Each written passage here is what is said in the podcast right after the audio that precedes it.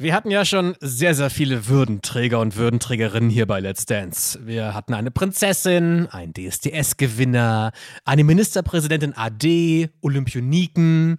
Aber den Gewinner der Bravo-Wahl zum Boy des Jahres hatten wir noch nicht. Ach na gut, ja, Handball-Weltmeister ist er auch noch. Let's Dance, der offizielle Podcast. Wir reden heute mit Michael Mimi Kraus. Hi. Hallo, hi. Ich bin starstruck. Der Bravo Boy des Jahres 2000.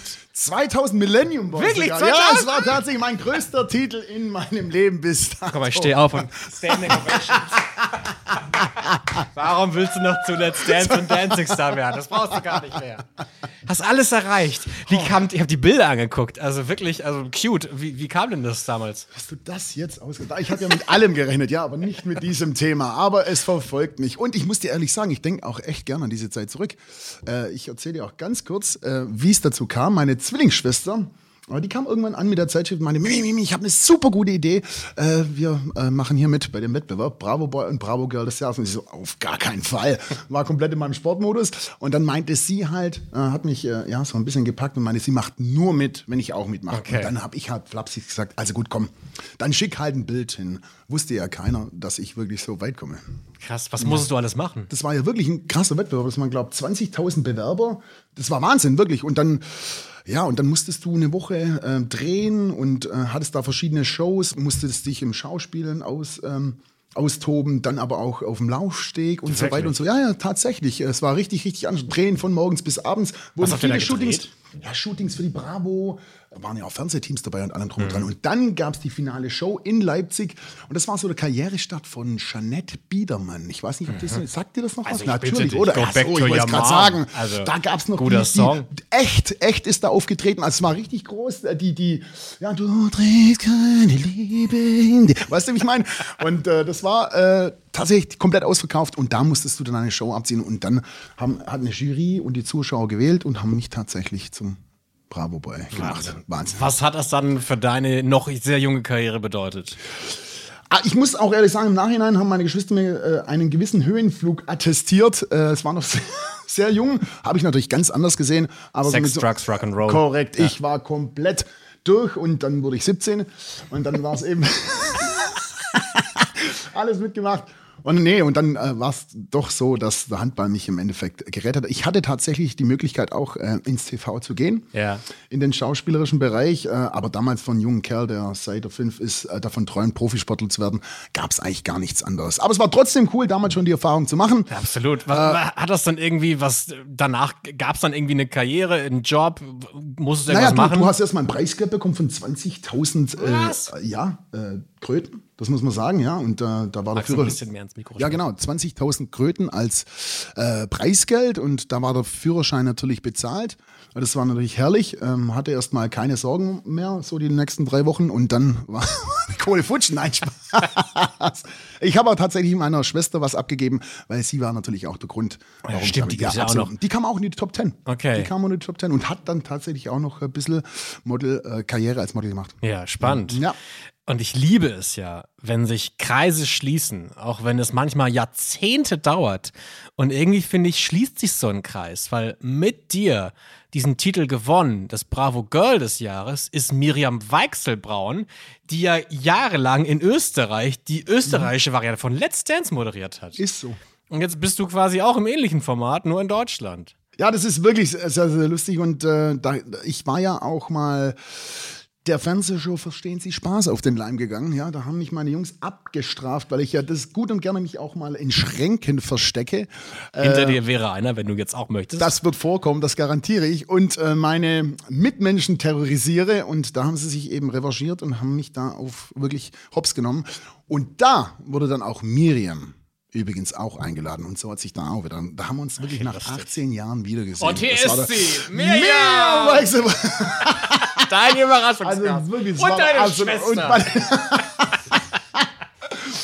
Aber das ist echt witzig, dass sie das äh, Pendant sozusagen in Österreich moderiert. Das Ja. ist echt witzig und ich jetzt hier mitmache. Ich muss kurz mal professionell werden, weil wir sprechen natürlich über Let's Dance. Ja. Wir reden über dich. Du bist ein seriöser Handballspieler gewesen, Mhm. bis jetzt ein seriöser Hobby-Handballspieler wahrscheinlich. Kurz mal zu ein paar Fakten. Du bist 39 Jahre alt, 1,87 groß, wohnst in Göppingen und bist ehemaliger Profi-Handballer und warst zum Beispiel 2007 Weltmeister. So viel dazu.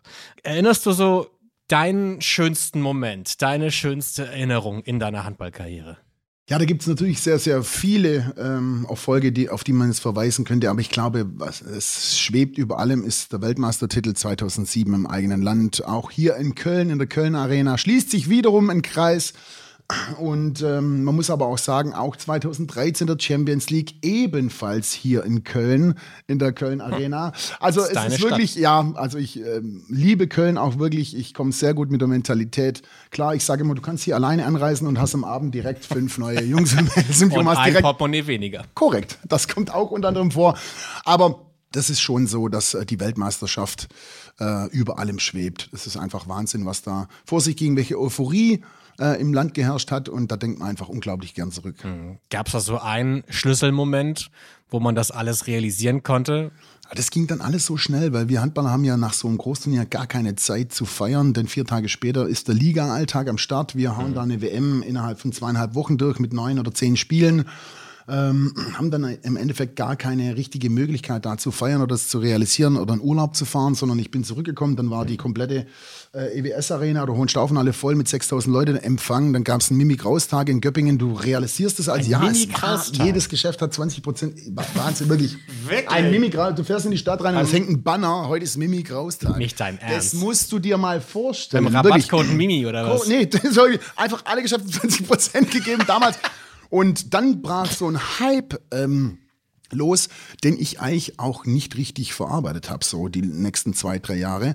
Ähm, das musst du als junger Kerl erstmal machen, wenn du also keinen Manager an deiner Seite hast, der dir alles vom Leib hält. Äh, Da war es dann wirklich so, dass ich plötzlich Rückenprobleme hatte und dann Schwierigkeiten hatte, ein Bundesligaspiel zu machen und keiner wusste, woran es lag. Dann gab es natürlich so, dass mich ganz Europa gejagt hat, von Barcelona, Kiel, alle großen Vereine. Ich konnte mich nicht entscheiden, ich bin vage, habe keinen Berater an meiner Seite und dann werden plötzlich die Vertragsdetails um die Ohren geknallt, da schnackst du mit den Ohren. Und dann war es sicherlich so, dass psychosomatisch auch seine Auswirkungen gezeigt haben. Und äh, da hat sich bei mir in Form von Rückenbeschwerden ausgemacht. Und das war im Endeffekt keine coole Zeit, aber ich habe mich dann relativ zügig äh, gefangen und äh, konnte mich dann auch wieder auf den Sport konzentrieren. Aber ähm, wie gesagt, wo Erfolg ist, ist auch Neid, beziehungsweise auch immer eine negative Seite. Aber äh, das hat mich viel gelehrt und äh, deshalb bin ich da heute eigentlich relativ gelassen, was das angeht. Wie hast du diesen Neid erfahren müssen? Ja, in jeder Form. Es wurde viel über einen geredet. Jede Entscheidung, die nicht zugunsten eines Vereins oder eines äh, Spielers oder Mitspielers war, äh, wurde dir negativ ausgelegt. Dann äh, sagt man mir ja nach, dass ich ein gewisser Lebemann bin. Äh, genießt das Leben natürlich schon und das ist mir so dermaßen um die Ohren geflogen. Sicherlich habe ich nicht alles richtig gemacht. Ich glaube, da kann der Heiner Brandt auch ein äh, Lied davon singen. Das ich war glaub, der Trainer, oder? Korrekt, der Bundestrainer. Und ich glaube, ja, also, ähm, dass es bisher keinen Spieler gab, der suspendiert wurde aus der Nationalmannschaft aus, er, Wegen? aus erzieherischen Maßnahmen. Wirklich? Darauf möchte ich nicht detailliert eingehen, mein Nee, Lieber. du hast es angesprochen, jetzt muss ich nachfragen. Was hast du denn gemacht? Naja, sagen wir so, ich habe äh, vielleicht äh, in einer gewissen Zeit nicht den Lebensstandard eines Profisportlers verfolgt, hatte da ja andere Interessen.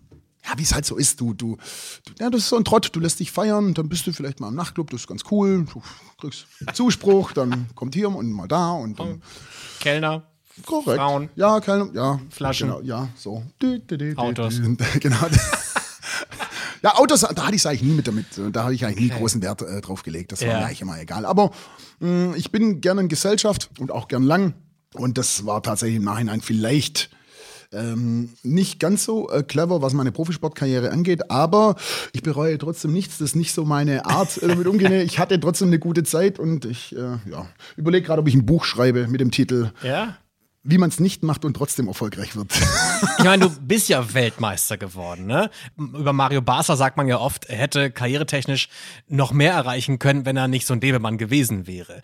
Aber du bist ja Nein. Weltmeister. Und, Also ich äh, habe im Endeffekt fast alles gewonnen, was man gewinnen kann.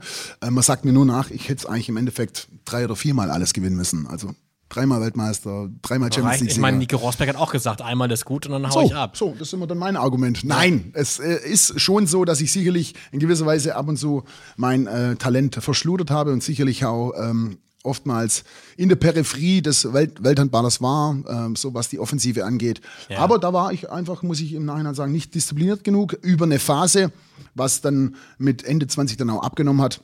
Aber da ist man eben reifer. Aber ich war eben, ja, oder bin ein Lebemann und äh, das kriegt man, glaube ich, nie so wirklich raus. Let's Dance ist auch eine gute Möglichkeit, um viel zu feiern, gerade wenn so ein bisschen Klassenreise-Feeling ist. Viele Promis aus der ganzen Republik kommen hierher, tanzen, wollen Freitagabend vielleicht ein bisschen ausgehen. Ist das auch der Grund, warum du gesagt hast, nee, ich bleibe in Göppingen und trainiere da? Sicherlich mitunter, aber nicht nur. Nein, nein. Es liegt eigentlich eher daran, dass äh, wir äh, glückliche Eltern von vier Kids sind und die auch mitunter sehr fixiert sind auf mich und ich das auch wirklich genieße. Die Auszeit dann das settelt, das äh, erdet das Ganze, da weiß man wirklich, um was es geht und es holt mich dann auch bei dem ganzen Trubel, den ich habe, mit dem ganzen Stress, auch immer sehr, sehr gut ab und runter und äh, das wird mir schon sehr schwer fallen, wenn ich äh, meine kleinen Wirbelwinde nicht um mich rum hätte. Ja. Gab es bei dir so einen Switch, dass du irgendwann gemerkt hast, hey, ich bin ein krasser Familienmensch oder war das immer schon in dir drin? Nein, also Familie äh, ging bei mir schon immer über alles. Ich bin selber in einer großen Familie groß geworden, habe vier Geschwister. Äh, meine Eltern haben immer alles für uns getan. Und für mich war äh, sowieso klar, dass ich immer gern viele Kinder hätte. Aber du musst natürlich die richtige Partnerin dafür finden. Aber was so die Geburt des ersten Kindes mit einem macht, das ist schon Hammer. Ich sage immer, da wurde es eigentlich ein Mann aus mir. Ja, das ist Wieso? wirklich, ja, weil du dann zum ersten Mal merkst, was wirklich Verantwortung bedeutet. Was für Gedanken man sich davor macht und sagt, ja, kann man dahin oder, oder welches Auto man fährt oder ach, ist die Uhr wichtig? Das ist, interessiert niemanden mehr, wenn du die Verantwortung für ein Kind trägst. Und ich glaube, das macht was mit einem Mann, vor allem mit einem Mann, mit einer Frau natürlich auch. Und dann spürt man zum ersten Mal, jetzt krieg ich Gänsehaut, wow, äh, was, was wahre Liebe ist. Ach, schön. Ja, Wahnsinn, wirklich. Ja. Was ich mir an so einer Sportkarriere wahnsinnig sch- schwierig vorstelle, ist, dass man ja eigentlich zwei Karrieren denken muss. Weil für viele Sportler und Sportlerinnen hört ja irgendwann der sportliche Zweig auf und dann hat das Leben ja immer noch ein paar Jahre übrig, meistens sehr viele. Äh, wie, wie war das bei dir? War dir sofort klar, was du danach machen willst, wie du anknüpfst? Ähm, da, da zitiere ich immer gerne einen richtig weisen Satz vom Andreas Thiel, auch genannt der Hexer, einer der besten Torhüter, den Deutschland jemals hatte. Der hat mich mal zur Seite genommen und äh, sagte, wisst ihr Jungs, ihr müsst realisieren, dass das wahre Leben erst beginnt, wenn eure Karriere zu Ende ist. Und da dachte ich am Anfang mit, mit 20, gedacht, was redet der denn, was will der denn? Für mich ist doch alles Bene. Ja, kannst du ab und zu bis um 10 Uhr, 11 Uhr schlafen, keine Sorgen. Ja, und jetzt weiß ich, was er meint. Es ist tatsächlich so. Er, er hat ja immer drauf gepocht, selbst Jurist, äh, immer ein Verfechter dafür, Leute, lasst euren Beruf, egal wie viel Geld ihr verdient, und du kannst ja mit unterm Handball sehr, sehr viel Geld auch verdienen. Natürlich keine Fußballgehälter à la Lewandowski, aber ein bekannter Handballer kommt schon klar und muss sich dann auch nach der Karriere im Endeffekt dann auch erstmal die nächsten Jahre jetzt nicht händeringend irgendwas suchen, damit er seine Brötchen verdient. Aber er ist mal von Anfang an der Verfechter und da würde ich mir mehr wünschen in jedem Sport, auch im Fußball, zu sagen, was treibt dich an? Was lässt dich morgens um sechs aufstehen, damit du diesen Lebensstandard, den du als Profisportler hast, nicht weiterführst, weil das ist nicht das, wahre Leben. Das finde ich so schwierig, weil Ja. der normale Mensch hat ja schon Probleme damit, eine Sache zu finden, für die er brennt. Das ist Und du musst ja quasi zweimal Sachen finden. Ja, bei mir ist aber das Problem, ich habe so viele Interessen, dass ich erstmal mir aussuchen muss, was möchte ich denn machen? Das war wirklich so. Ich Hast du eine Bar aufgemacht, ja, oder? Das war tatsächlich auch mal. Ich bin ja natürlich im Nachtleben auch gut und gerne mal gesichtet worden. Munkelt man. Ähm, und dann war es natürlich so, dass äh, ich natürlich viel mit der Selbstständigkeit äh, ähm, gespielt habe und das mit dann auch realisiert habe. Aber ich habe auch ein großes Feld für Kaffee, für eine Rösterei. Ich möchte wissen, woher kommt die Bohne und nicht Du hast ein eigenes Café, ne? Nein, ich habe eine Kaffeerösterei. Eine Kaffeerösterei. Kaffeerösterei. Und habe natürlich auch ein großes Faible für Athletiktraining, was mich ja auch während meines Sports ausgezeichnet hat. Die Ja. Leute wollten immer wissen, wie kann man so einen Antritt haben, wie kann man so hart werfen, so schnell werfen. Es war halt eben das Athletiktraining, weil ich nicht der Größte bin mit 1,87 für einen Handballer, relativ klein.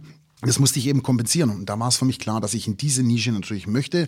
Und was einzigartig in Deutschland, sogar in Europa, äh, ähm, gründen möchte. Und das habe ich mit meinem Nice Athletic Club auf jeden Fall geschafft. Das war für dich ein Traum, ne? so ein Fitnessstudio zu, zu eröffnen? Das ist so American Style, so ein Mekka für, für jegliche Sport. Ein Eldorado für Fitnessorientierte. Egal ob High Rocks, CrossFit, Powerlifting, äh, äh, Bodybuilder, ähm, Amateursportler, Profisportler, es sind bei mir alle zu Hause und das ist eben so. wo ist der Unterschied zwischen einem europäischen Fitnessstudio und einem amerikanischen? Ja, ich meine, die Amerikaner sind in der Fitnessbranche uns einfach zehn Jahre voraus, was die Biomechanik von den Maschinen angeht, äh, auch Trainingsansätze, Trainingsreize, Regeneration, das kommt alles aus den USA, weil sie da einfach viel mehr Geld investieren in die Forschung und auch der Sport eine viel, viel größere Rolle spielt. Da brauchen wir nicht diskutieren. Mhm.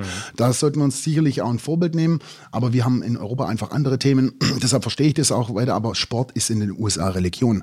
Deshalb sollten wir uns da auch orientieren. Das habe ich gemacht.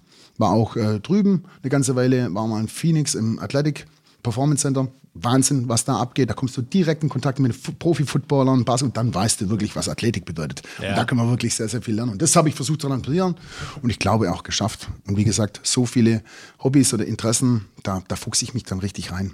Ich finde es krass, dass du noch so fit bist, weil ich hätte gedacht, wenn man so viele Jahre hart trainiert hat, dass man irgendwann sagt, ach komm, weißt du was, jetzt lass ich sein.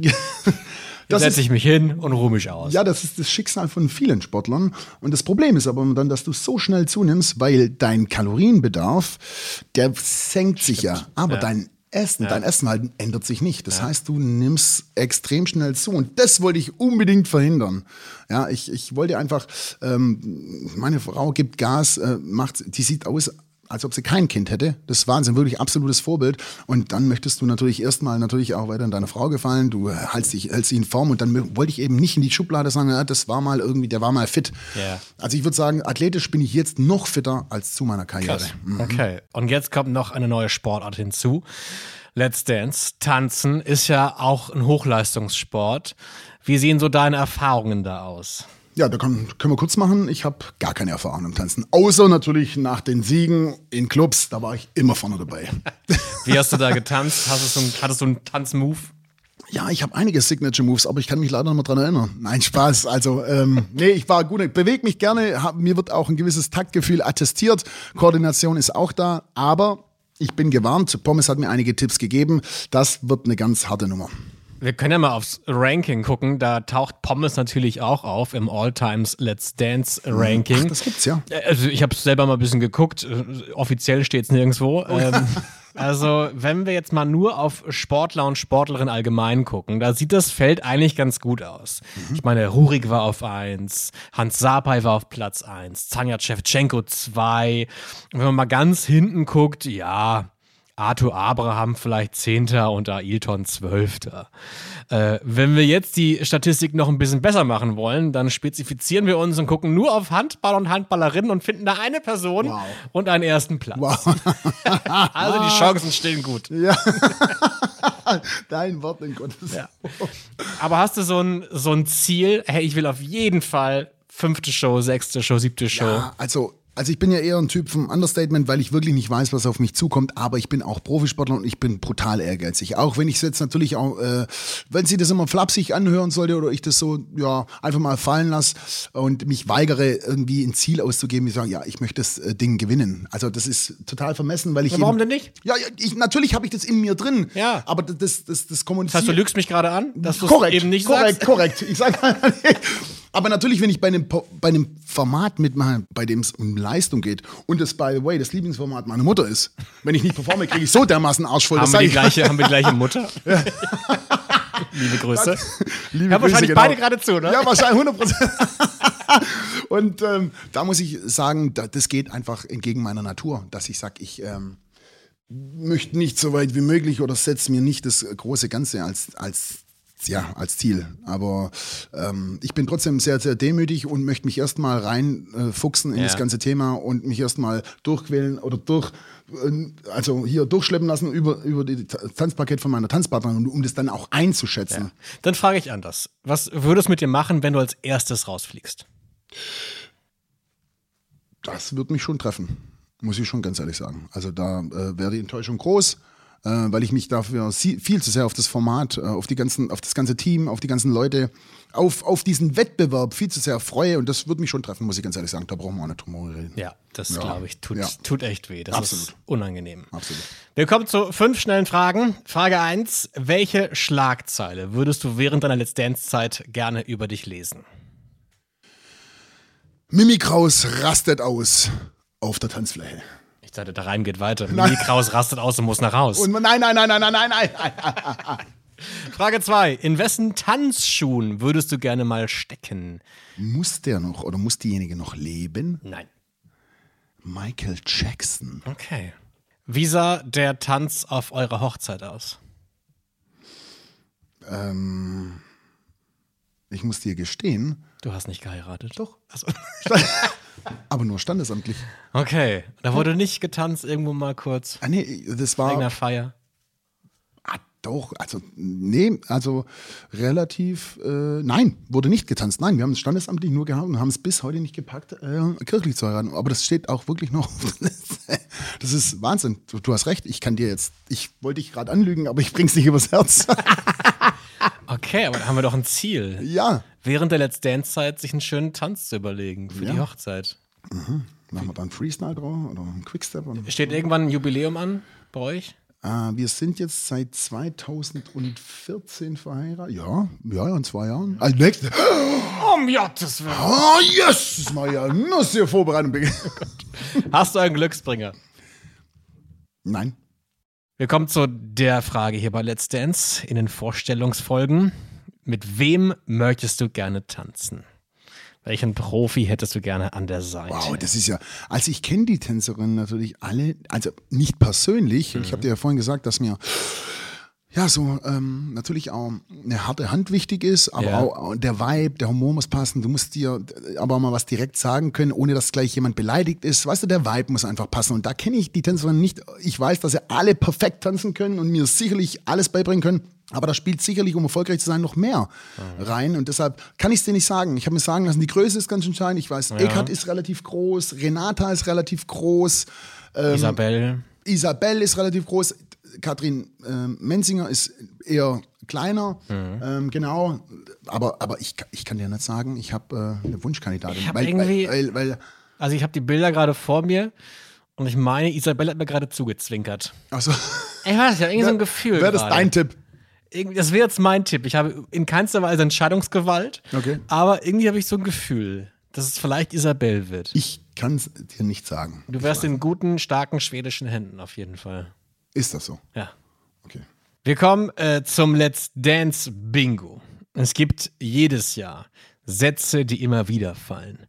Hier zum Beispiel, das hier Gefühl hat mir gefehlt. Oder auch gerne mal von Kandidaten Kandidatinnen. Ich habe das alles hier unterschätzt. Irgendwie sowas. Fällt dir vielleicht ein Satz ein, der im Zusammenhang mit dir von anderen gesagt wird, aber auch von dir selbst vielleicht gesagt wird? Also damit hätte ich jetzt nicht gerechnet. Das vielleicht? Das wirst du sagen. Bestimmt in welchem Zusammenhang, welcher Kontext? Ja, wenn ein Quickstep angesagt ist und es doch einen Rumba gibt. Ja? So kann es sein. Oder ich, Damit ich, dachte, ich- oder ich dachte, ich habe Rumba verstanden, aber doch ein Quickstep dran ist. Ja? Dann sage ich einfach mal ganz salopp. Damit hätte ich jetzt nicht gerechnet. Ich notiere das jetzt. Damit hätte ich jetzt nicht gerechnet. Mhm. In welcher Folge wirst du diesen Satz sagen? Ja, ich weiß es ja nicht. Na, Wir, wir raten jetzt. Direkt in der dritten. Folge 3. Wenn das eintreffen sollte, in oder, Folge oder, 3 dieser Satz. oder ich drop dir noch einen Satz. ja. Que haces en el fin de semana? Tienes una sonrisa muy bonita. Das schreibst du selber auf. Korrekt. Was heißt das? Was machst du am Wochenende? Du hast ein wunderschönes Lachen. Den werde ich sicherlich. Wo hast du den Satz gelernt Sprech und ein bisschen, angewandt? sprech doch ein bisschen Spanisch. Jetzt Moment mal. Wo habe ich den gelernt und wann habe ich ihn angewandt? Mhm. Wenn ich jemand sage, tienes una sonrisa muy bonita, du hast ein wunderschönes Lachen. Hast du Also wenn ich Frau dich kennengelernt? Wenn, wenn ich, also wenn ich dich hier am Ballermann am hier Bierkönig treffe, dann sage ich dir, tienes una sonrisa muy bonita. Wir müssen auf dich aufpassen, glaube ich. Ich habe da ein ungutes Gefühl, Mimi Kraus. Und Mimi ist auch so ein, so ein kleiner, zarter Name, wo keiner denkt, dass da ein schlimmer Finger hintersteckt. Eieiei, das wird was. Ehrlich. Ich danke dir sehr für deine Zeit, fürs Gespräch. Du darfst gern. jetzt noch kurz raten, wer morgen vorgestellt wird in der nächsten Vorstellungsfolge. Hier kommen ein paar Hinweise. Sie hat eigentlich einen anderen Namen. Sie wohnt in einer großen Gemeinschaft und ist täglich zu sehen. Wen suchen wir? Sally. Ist es Sally? Wir werden es morgen auflösen. Sally. Ihr müsst einfach die Folge hören und dann wisst ihr es. Und ich danke dir jetzt fürs Hiersein und fürs Raten und dir alles, alles Gute für Let's Dance. Vielen Dank. Ciao. Ciao. Let's Dance, der offizielle Podcast.